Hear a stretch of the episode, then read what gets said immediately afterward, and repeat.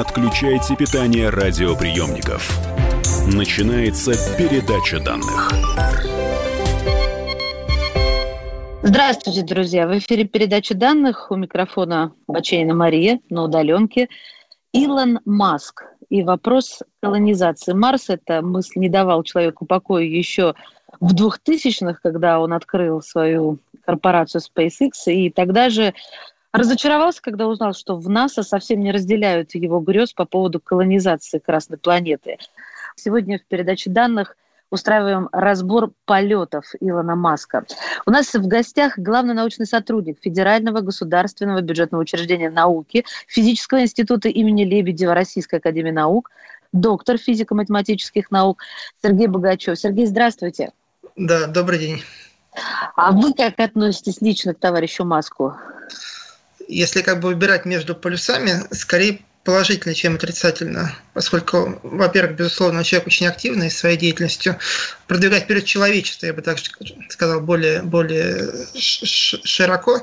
А что касается там каких-то негативных деталей, ну, это, на мой взгляд, всего лишь детали. Вот если мы посмотрим на календарь, что тут у нас из последнего? Испытание космического корабля Starship, э, который предназначен угу. для отправки грузов и людей на Луну и Марс. Они прошли успешно. Четвертый по счету прототип корабля прошел как раз криогенный тест э, на испытательном стенде. Тест включает в себя для слушателей информацию, сейчас выдам, э, чтобы проверить, может ли корабль выдерживать э, рабочую температуру и давление, которое предусматривается полетом. Меня и заинтересовало, а полет на Луну и на Марс – это разве две одинаковые нагрузки? Нет, это не одинаковые нагрузки.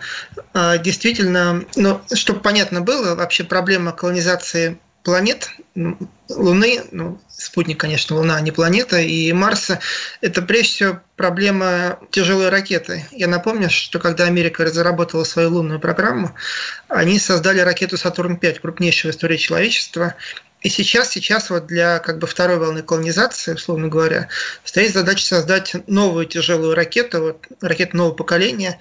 И таких ракет делается две. Делается ракета СЛС, компании Boeing по заказу НАСА тяжелая ракета. И делает Илон Макс уже по своей инициативе, как бы конкурент ей, тяжелую ракету Starship. На самом деле, пока это прототипы, все-таки это не ракета, я бы не сказал, что так уж успешно у нее все идет.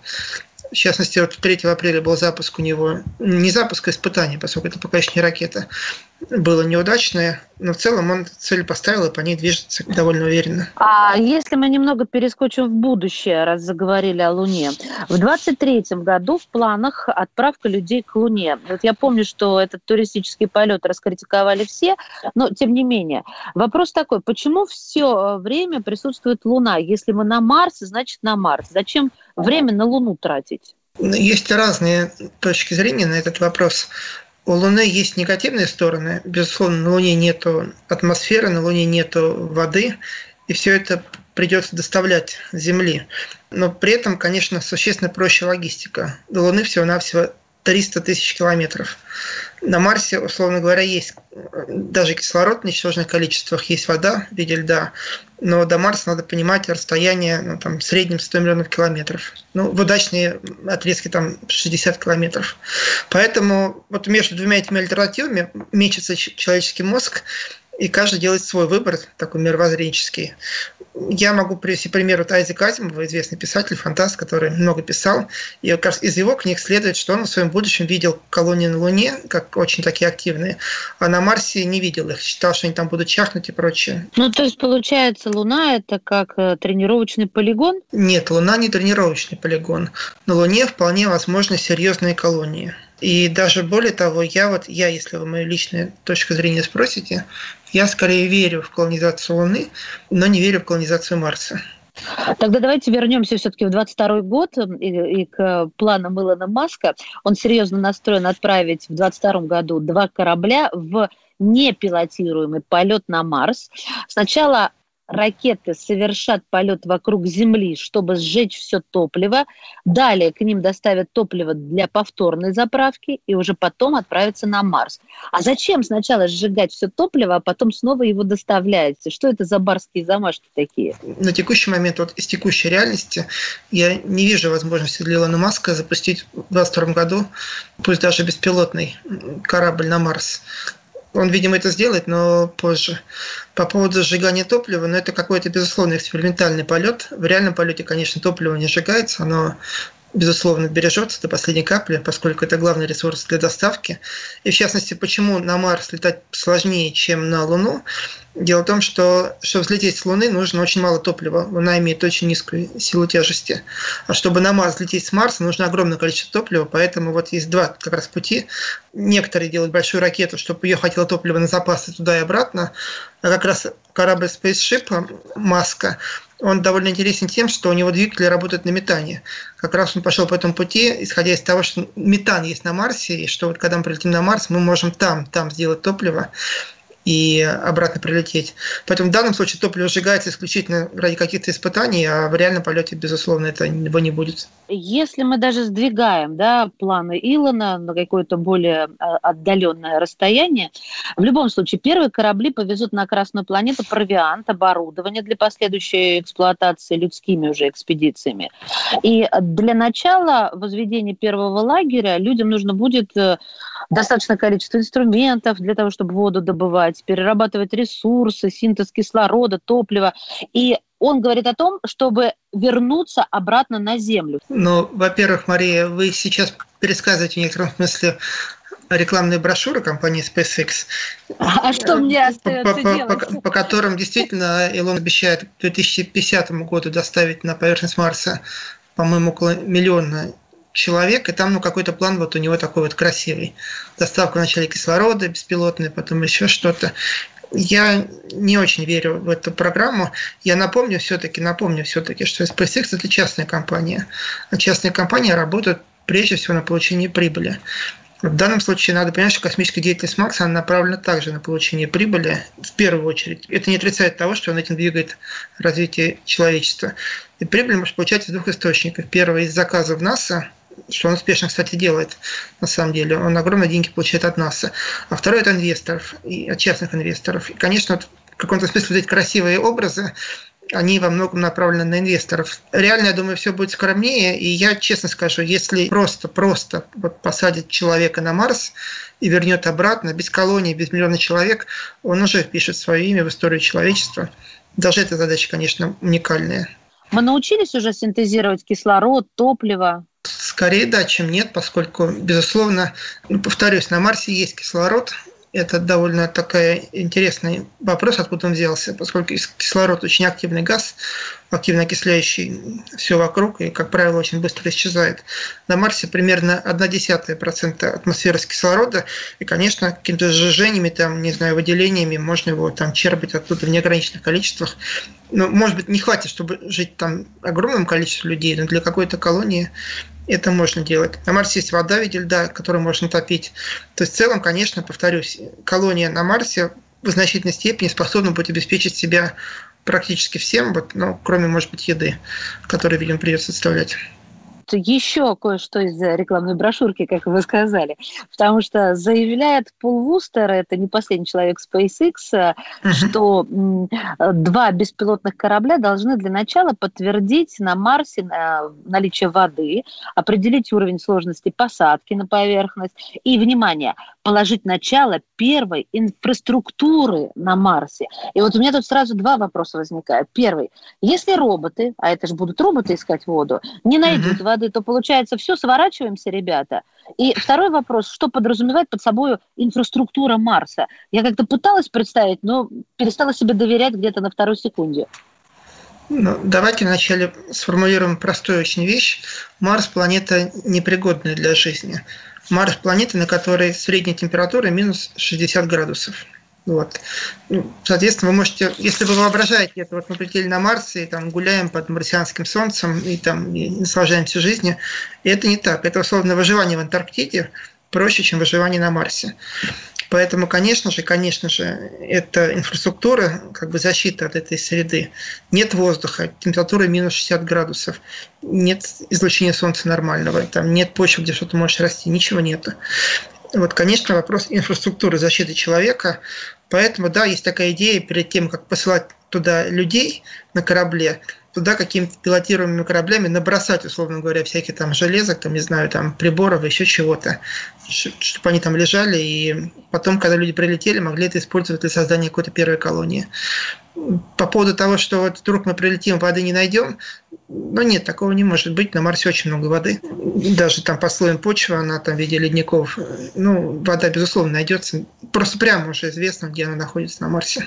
Друзья мои, мы продолжим беседу в следующей части передачи данных. У нас в гостях главный научный сотрудник Федерального государственного бюджетного учреждения науки Физического института имени Лебедева Российской академии наук, доктор физико-математических наук Сергей Богачев. Не отключайте питание радиоприемников. Идет передача данных. Настоящие люди. Настоящая музыка. Настоящие новости. Радио «Комсомольская правда». Радио про настоящее.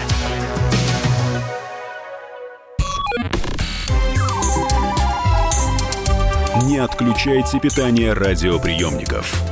Начинается передача данных. Снова в эфире на удаленке передачи данных. У микрофона Мария Баченина. И сегодня разбираем планы Илона Маска. Как говорится, полеты Илона. Ну, пока что во сне, а не наяву. У нас в гостях главный научный сотрудник Федерального государственного бюджетного учреждения науки, Физического института имени Лебедева Российской академии наук, доктор физико-математических наук Сергей Богачев. Сергей, я верю, что при моей жизни полетят на Марс люди, да, и надеюсь, что испытательные полеты, ну, все сложится, и технологии. Uh-huh. Но вот понимаете, во что я не верю? В людей. И не потому, что я как-то разочарована ими. Ну, сами подумайте, кто полетит с билетом в один конец? Или все-таки это не в один конец? Вот расскажите свою точку зрения. Найдем мы людей, группу товарищей, которых сможем отправить для колонизации Марса? Ну, безусловно, вопрос подбора людей, он очень важен, и он важен с психологической точки зрения. Просто мало людей понимают, вообще говоря, что такое жить на Марсе. Но вот сейчас как бы мы живем в условиях самоизоляции, люди просто ограниченно выходя на улицу, уже испытывают неудобство, какой-то дискомфорт. Представьте себе, что это умножено на тысячу, что вы находитесь в каком-то куполе, из которого вообще не можете, условно говоря, выйти. И что ваша жизнь зависит исключительно от работоспособности этого купола. Там какой-то сбой там сразу приводит к тому, чтобы оказываетесь на дне окружающей среды, которая вас убьет. И в таком состоянии вы живете годы. Конечно, это крайне тяжело, поэтому, ну, если вопрос, насколько человечество готово к такому, повторюсь, вот я как бы считаю, что если просто человек сядет на Марс и вернется, вот это уже будет большое достижение. По поводу полета в один конец, да, я знаю, были объявлены не конкурсы, а скорее просто опрос, там сколько людей готовы, и десятки тысяч людей там указывают такое желание безусловно, если люди нормальные, но даже они, мне кажется, не до конца понимают, что им предстоит. Поэтому вот в колонии на Марсе при нашей жизни я не верю. А вы знаете, вот Маск вообще считает, что жизнь на Марсе, будущая жизнь, практически не будет отличаться от земной. Это при том, что билет в один конец будет стоить около двух сотен тысяч долларов. То есть тут еще и приплатить нужно, и потом умножить нашу изоляцию на тысячу, как вы сказали. Ну хорошо, допустим, а, завершается строительство первой марсианской станции. Потом стартует постройка первого марсианского города. И, а, по словам самого Илона Маска, должно начаться со строительства электро- и топливодобывающих станций, там теплиц для еды, прочего. Ну, то есть вещей первой необходимости, которые помогут uh-huh. там выжить.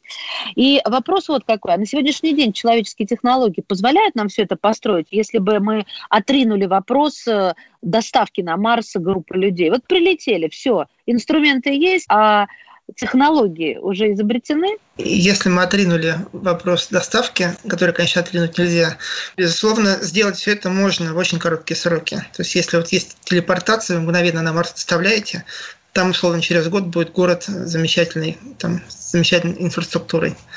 Нет, вы серьезно? То есть город под куполом, с да. топливодобывающими станциями, электро. Да. Вы серьезно? Если ну, забыть о том, же. что это надо строить на расстоянии там, 50 миллионов километров от Земли, и доставлять это все отдельными ракетами с подъемностью, условно, несколько тонн полезного груза. Строительные как бы, технологии, они сейчас очень развиты. Вот это все можно построить очень быстро. Ну, повторюсь, вот как сейчас строят метро. Раньше там каждую станцию нужно как полет на Марс, а сейчас его копают там по, по 20 станций в год вводят в одной Москве. Больницу построили сейчас там за буквально две недели огромную. Я уверяю, нет проблем построить. Есть проблемы доставить. То есть все упирается в доставку, в тяжести, количество груза, ну и, собственно, в людской ресурс, который еще не до конца понимает этот ресурс, что его там ждет. Так? Но еще упирается в то, что люди должны понимать все-таки, что они там делают, а до сих пор никто может, не может, например, четко объяснить, что людям делать на Марсе? Кстати, отлично, отличный вопрос вы задали, потому что, а, допустим, наша нервная система на изоляции сейчас хромает от отсутствия достаточного количества раздражителей и дряхлеет, как мышечная масса. Поэтому мы психуем. И самый главный рецепт, который дают нам врачи, это осмысленные действия. Работа, расписание, в конце концов, режим дня. А что делать реально на Марсе? Как вы себе это представляете? Чем человек должен заниматься на Марсе, чтобы не сойти с ума. Но вы правы, что нервная система дряхлеет в изоляции от отсутствия достаточного количества впечатлений, но, стороны, поддерживается какой-то внутренней мотивацией. Вы понимаете, для чего вы это делаете. В этом плане, безусловно, первые полеты на Марс, но это как первые полеты в космос. Люди, которые чувствуют себя героями, первопроходцами, безусловно, эта мысль, она позволяет им идти на риск и в каком-то смысле это какие-то вот мотивационные ресурсы себе видеть. Когда стадия героического поколения прошла начинается стадия обыденной жизни, но вот это как сейчас вот люди летают на МКС, космонавты. Никто не знает их фамилии, там, их имен, там, они ходят в метро, там, магазины. И не... Конечно, вот когда стадия героического поколения пройдет, вот мне трудно вообразить, честно говоря. Это большая проблема, каким образом можно мотивировать людей, зачем ты летишь на Марс и что ты там делаешь. Должны ли мы рассматривать Марс как исключительно колыбель нашей будущей жизни, потому что Земля перестанет быть таковой? Или же это просто вторая квартира для человечества? Второй Землей Марс не станет никогда. Это надо четко понимать. Это условно, как мы, скажем, из Европы переселимся в Антарктиду. Может ли Антарктида стать вторым домом, заменяющим там Европу? Ну, наивный вопрос. Очевидно, нет. Очевидно, какой-то суррогат. По поводу все-таки зачем, повторюсь, я не вижу, вот зачем лететь на Марс из сегодняшнего дня. С другой стороны, я могу напомнить, что когда Королев хотел запускать первый спутник, все вокруг воспринимали как игрушку. Ну, просто человеку было поручено делать там средства доставки баллистических ракет на голову противника, а он вдруг тратит деньги свои там и свой интеллект на какую-то задачу вывода в космос шарика. Из сегодняшнего дня, безусловно, спутники мы не называем игрушками, четко понимаем, для чего нужны спутники, для чего нужен космос.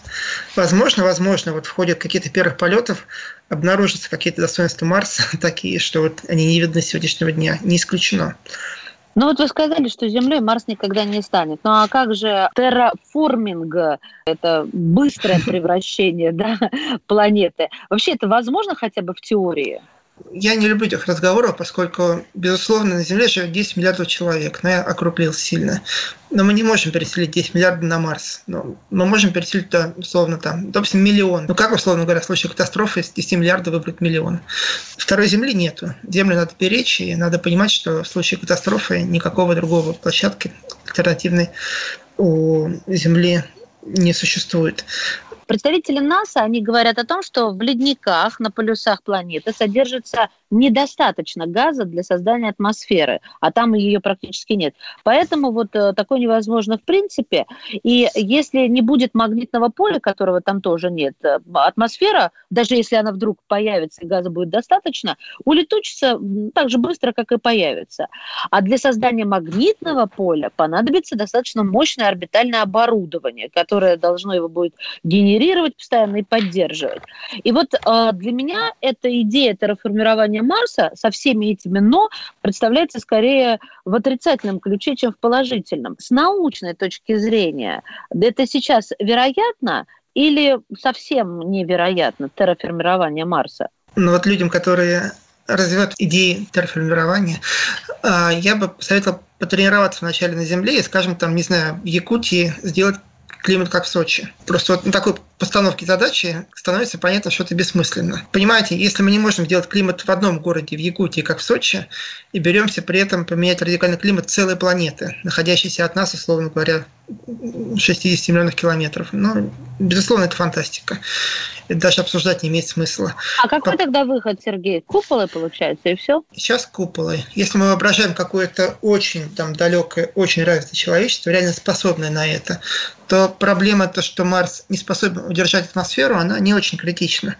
Потому что даже при текущей атмосфере, если, скажем, сейчас на нем 93% углекислого газа, и одна десятая процента кислорода. Если мы меняем это вот условно местами, и вместо 93% кислорода делаем всего 1% углекислого газа, при той же плотности, которую Марс удерживает, нам этого хватит, чтобы дышать. Поэтому, в принципе, конечно, атмосфера плотнее мы на Марсе не сделаем никогда, ее нельзя будет удержать, но просто поменяв их им состав, теоретически возможно обеспечить там какие-то условия хотя бы для, для дыхания когда мы, а точнее вы, ученые, это в первую очередь, поймем, то есть на каком этапе, что планы Илона Маска не просто фантазия, потому что вы сейчас э, половину его планов э, разнесли в пух и прах. Вот. То есть какой этап э, вам докажет, что, о да, дружище, ты, ты сделал это? Он действительно хочет, хочет садить человека на Марс. При этом он понимает, что эта задача очень дорогостоящая, очень сложная, требующая вложений. И, конечно, нужны инвесторы. Он, конечно, перед инвесторами расписывает там целые города, там и колонии, и прочее, прочее, прочее. В колонии, я думаю, он сам не верит. Но то, что он хочет посадить человека на Марс, и то, что он, видимо, все-таки это сделает, я в это реально верю. Полагаю, что это случится. Случится это, вероятно, там ближайшие 10-15 лет. То есть вот. мы доживем, потому что он-то сказал, что если еще 18 лет, я вряд ли выживу. Точнее, доживу. Это Безусловно, мы в ближайшее десятилетие увидим снова человека на Луне. И в ближайшие ну, вот десятилетия, не знаю, но в 20 лет точно увидим человека на Марсе. Спасибо вам большое, друзья мои. Для нас сегодня разбирал полет Илона Маска, главный научный сотрудник Федерального государственного бюджетного учреждения науки, Физического института имени Лебедева Российской академии наук, доктор физико-математических наук Сергей Богачев. Передача данных успешно завершена. Не отключайте питание радиоприемника. Скоро начнется другая передача. Георгий Бофт. Политолог, журналист, магистр Колумбийского университета, обладатель премии «Золотое перо России» и ведущий радио «Комсомольская правда». Авторскую программу Георгия Георгиевича «Бофт знает». Слушайте каждый четверг в 17.00 по московскому времени. А что такое деньги по сравнению с большой геополитикой? Мы денег тут не считаем.